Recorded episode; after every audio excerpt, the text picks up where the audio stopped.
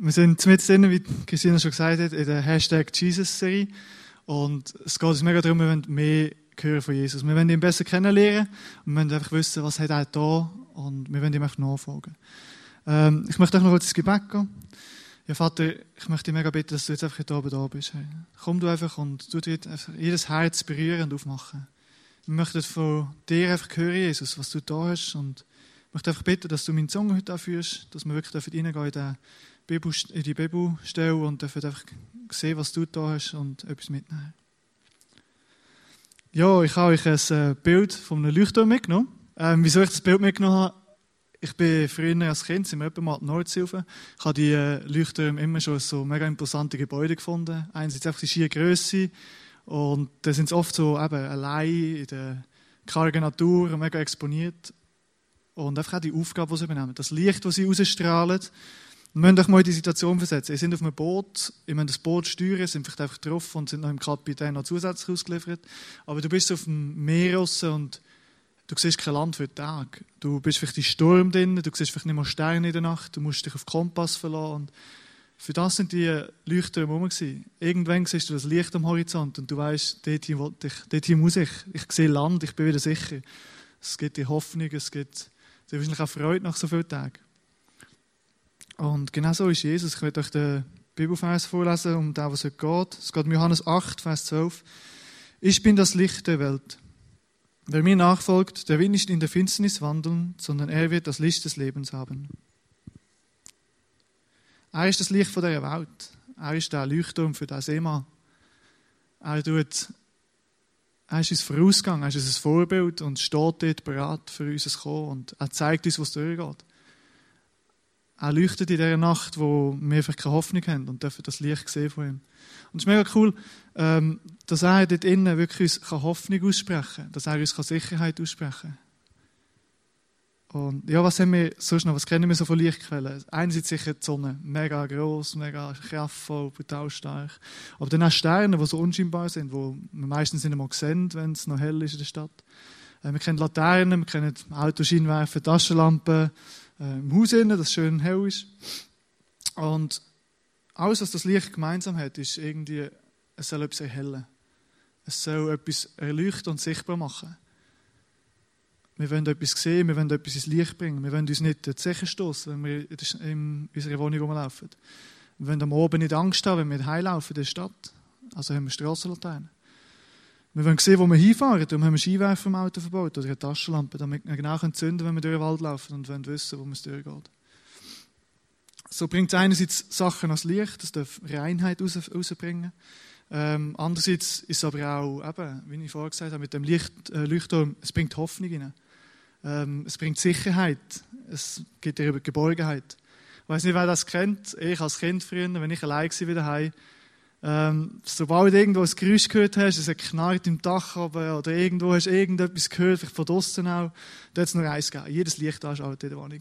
Sobald alle Lichter an sind, da habe ich mich nicht mehr, da habe ich gewusst, es kann sich niemand irgendwo verstecken und irgendwie einen Hinterhalt auf mich planen. Sondern ich habe gewusst, ich sehe jede Ecke. Und so hat mir das Licht hat mir Hoffnung gebracht, hat mir irgendwie eine Sicherheit gebracht und hat mich so zuversichtlich gemacht, dass ich nicht allein bin. Aber was ist das Gegenteil? Finsternis, Dunkelheit? Ist das überhaupt real? Was ist das? Können wir das erschaffen? Eigentlich ist es ja nur Abwesenheit von Licht. Es ist, äh, Finsternis kann nicht einfach kommen und uns übermannen. Nein, das Licht geht vielleicht. Wenn wir uns vielleicht in die falsche Richtung abgedreht äh, haben. Wenn wir vielleicht die Stromrechnung nicht gezahlt haben. Ähm, aber Finsternis wird nie einfach so kommen. Und so ist es auch mit dem, mit dem Dunkel, mit dem Bösen, das wir kennen das ist nicht erschaffen worden. Es ist einfach Abwesenheit von Gott, es ist Abwesenheit von Jesus.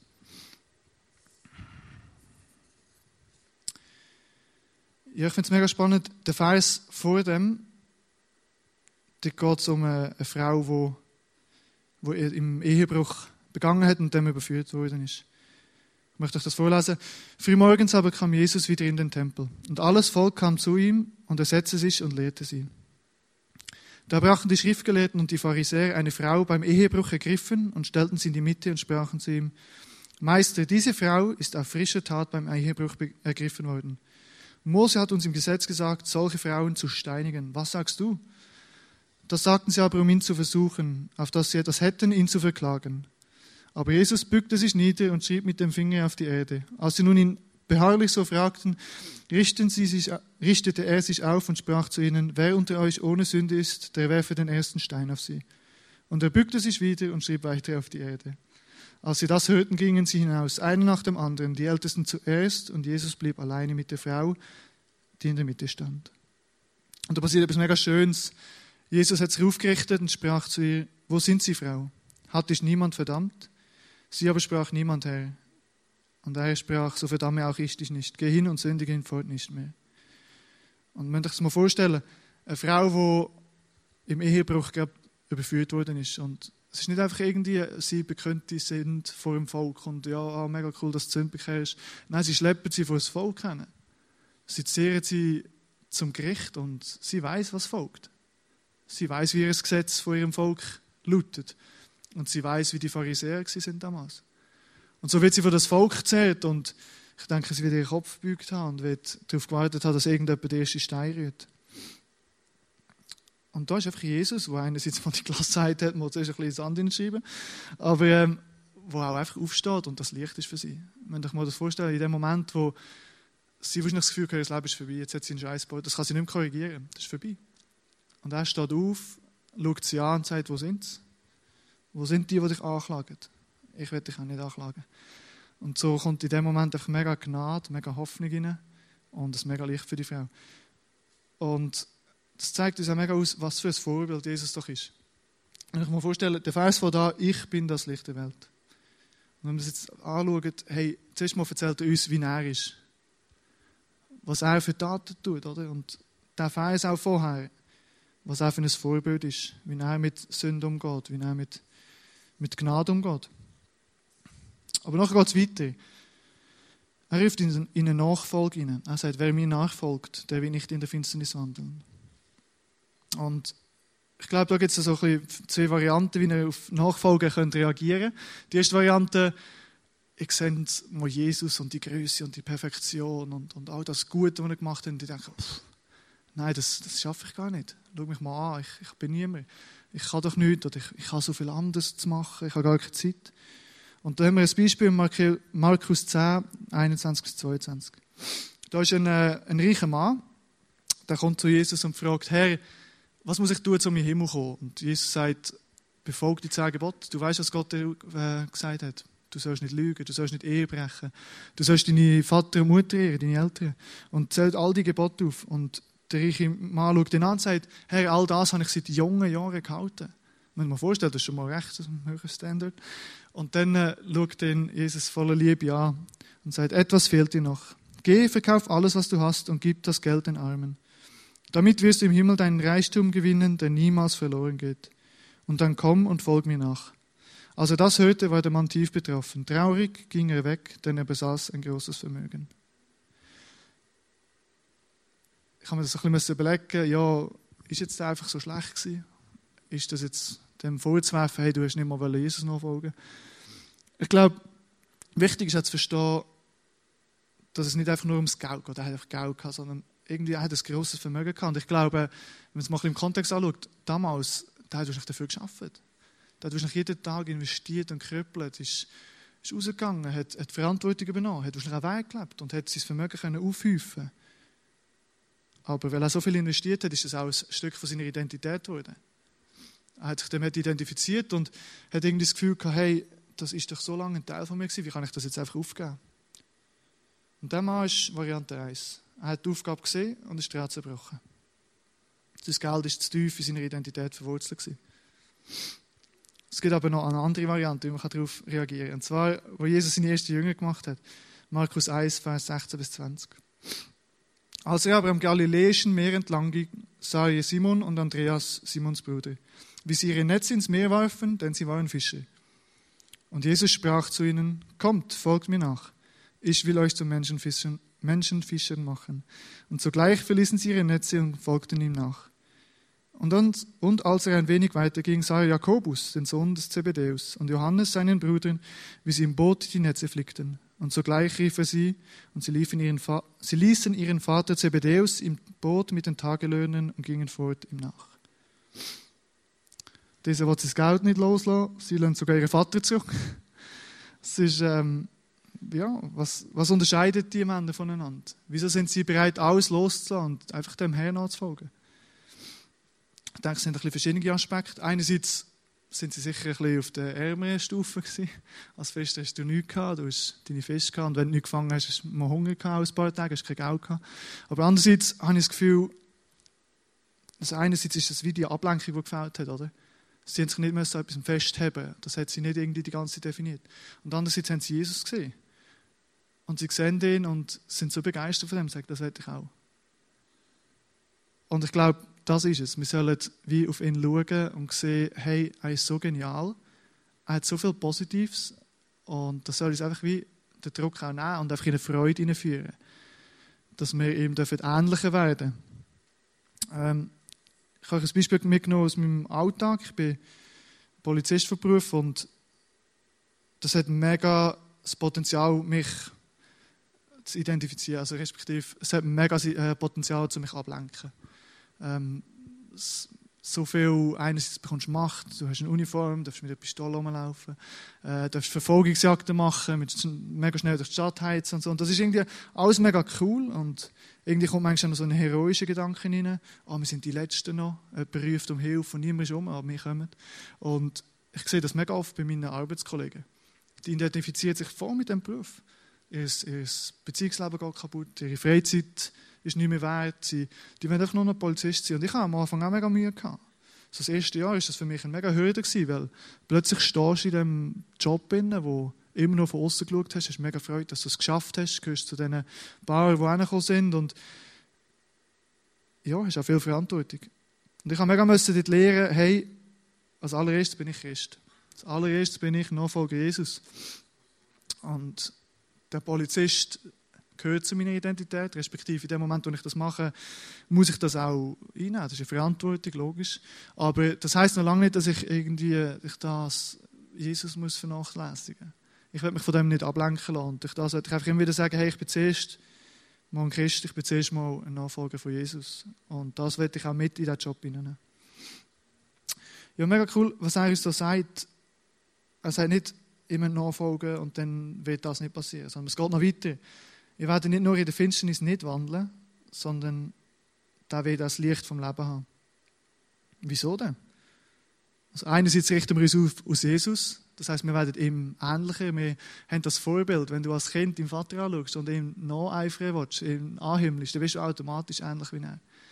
Wenn du auf Jesus schaust und, und ihn wirklich liebst und dich so freust über ihn und über was er gemacht hat, wirst du automatisch herausgefordert und willst du ähnlicher werden wie er. Du hast ihn im Herz und durch das bist du auch ein lebendiger Beweis, dass es Gott gibt. Du trägst das in den Alltag raus und du wirst einfach der Welt zeigen, wie Jesus war. Wie Jesus ist. Und wir dürfen immer ähnlicher werden wie er. In Matthäus 5, Vers 14 steht auch, ihr seid das Licht der Welt. Also das heißt wirklich, wir dürfen das Licht wirklich festhaben. Wir dürfen das in uns innen haben und das raustragen. Es geht nachher noch weiter nach dem Vers. Ähm, Vers 13 und 14 heißt es nachher, da sprachen die Pharisäer zu ihm, du legst von dir selbst Zeugnis ab. Dein Zeugnis ist nicht glaubwürdig. Jesus antwortete und sprach zu ihnen, auch wenn ich von mir selbst Zeugnis ablege, so ist mein Zeugnis doch glaubwürdig. Denn ich, denn ich weiß, woher ich gekommen bin und wohin ich gehe. Ihr aber wisst nicht, woher ich komme und wohin ich gehe. Jetzt kommt da die Identitätsfrage. Wenn uns jemand herausfordert im Alltag, wissen wir, wer wir sind? Können wir sagen, das ist mein, das ist mein Part, da muss man mich nicht herausfordern. Da darf ich auch nicht stehen mit Autorität. Jesus macht das genau. Und mega eindrücklich, er weiß zu 100%, wer er ist. Das Licht von dem, was er spricht, ist nicht etwas, was er gesehen hat und studiert hat, etwas, was er erlebt hat und jetzt davon erzählt. Nein, er hat es geschaffen mit seinem Wort. Sein Wort hat Licht erschaffen, wo Gott gesagt hat, es werde Licht und es wurde Licht. Und so hat das, das Identitätsbild viel mehr Kraft, oder? wenn er von dem bezeugt, was er selber gemacht hat. Und dass wir uns das einfach auch bewusst sind, dass er sich sicher ist, dass wir an jemandem festhalten, der nicht schwankt. Er weiß, wer er ist. Weißt du, wer du bist? gleich wie bei Jesus, wissen auch mehr, wo von mir kommen und wohin wir gehen. Du bist ein Gotteskind. Du weißt, wo es angefangen hat. Du weißt, wer dich gemacht hat. Und du weißt auch, wo es hingeht. Wenn du ein Nachfolger Jesus bist, dann weißt du zu 100% wo du hinkommst. Was wir nicht wissen, und das ist manchmal ein bisschen schwierig, wie wir dort hinkommen. Und wir wissen, dass Jesus mit uns ist. Und durch das dürfen wir uns immer an ihn hängen, auf ihn schauen. Und so werden wir auch den Weg vom Leben dürfen vollenden Jesus sagt, wer mir nachfolgt, der wird nicht in der Finsternis wandeln, sondern er wird das Licht des Lebens haben. Dass die Nachfolge von Jesus nachhaltig ist, dazu müssen wir unsere Identität verstehen. Und Identität heißt, dass wir wissen, wer wir sind, dass wir aber auch wissen, wer wir nicht sind. Band dürfte langsam vorkommen. Dass wir wissen, wer wir nicht sind, heißt aber auch, Jesus sagt klar, wir werden nicht im Finsternis wandeln. Wir werden uns abheben von dem Dunklen, von der Finsternis. Wir haben das Licht vom, vom Leben in uns. Wir haben Jesus in uns. Und durch das haben wir uns ab vom Negativen, wo uns umgeht, von dem Dunklen. Das Dunkle hat keinen Einfluss auf uns. Wir haben uns ab von, dem, von diesen Umständen auf dieser Welt, von diesen Motiven, von diesen Lebensstil. Wie oft habe ich schon gehört von meinen Mitmenschen, meinen Kollegen, Arbeitskollegen, ja, wenn das die anderen machen, dann kann ich das doch auch machen. Das habe ich schon gehört von Polizisten. Die, die sollten Wert vertreten. Die, die die Regeln vertreten. Unsere Welt, die ist in Finsternis, aber wir, sind, wir gehören nicht zu dieser Welt. Wir sind zwar auf dieser Welt, aber wir sind von Gott. Wir können uns abheben von eigensüchtigen Motiven. Wir sind Gottes Kind und durch Jesus freikauft. Also nehmen wir die Identität an, legen wir unsere Verletzungen ab und gehen mit Vollmacht durch das Leben. Ja, Jesus sagt uns zuerst mal als allererstes, hey, ich bin das Vorbild für euch. Das bin ich. Ich bin das Licht von dieser Welt. Er ist der Leuchtturm, der uns durch die Welt begleitet. Als nächstes ruft er uns aus in eine, in eine Nachfolge. Und ich möchte euch mega ermutigen, kommen nicht in eine Nachfolge, die Druck auslöst. Kommen nicht in eine Nachfolge, wo ihr das Gefühl habt, ihr müsst, ihr müsst, ihr müsst. Oh, Jesus ist so groß und er sagt, das müssen wir und dieses. Kommt in eine Nachfolge, wo ihr einfach auf Jesus schaut und euch freut an ihm. Wo ihr ihn lieben lehrt und wenn ähnlicher werdet wie er. Ich möchte euch mega ermutigen, dass ihr auch die Ablenkungen überprüft. Habt ihr vielleicht etwas in eurem Leben, wie der reiche Mann, das Vermögen, das Geld? Habt ihr vielleicht eine Beziehung, die ihr bedenken müsst? Habt ihr eine Freundschaft mit Arbeitskollegen, die ihr bedenken müsst, die euch irgendwie immer ins Negative ziehen? Habt ihr vielleicht sogar eine Arbeit, die euch ablenkt, die euch völlig einnimmt und euch immer wieder neu sagt, nein, du musst das, du musst das. Du bist nicht geliebt, wenn du nicht genug leistest. Ich möchte euch mega ermutigen, dass ihr wirklich euch fragt und auch vor allem Gott fragt, wo die Ablenkungen von euch in dem Leben sind. Was haltet euch zurück, dass ihr ähnlich werden wie Jesus?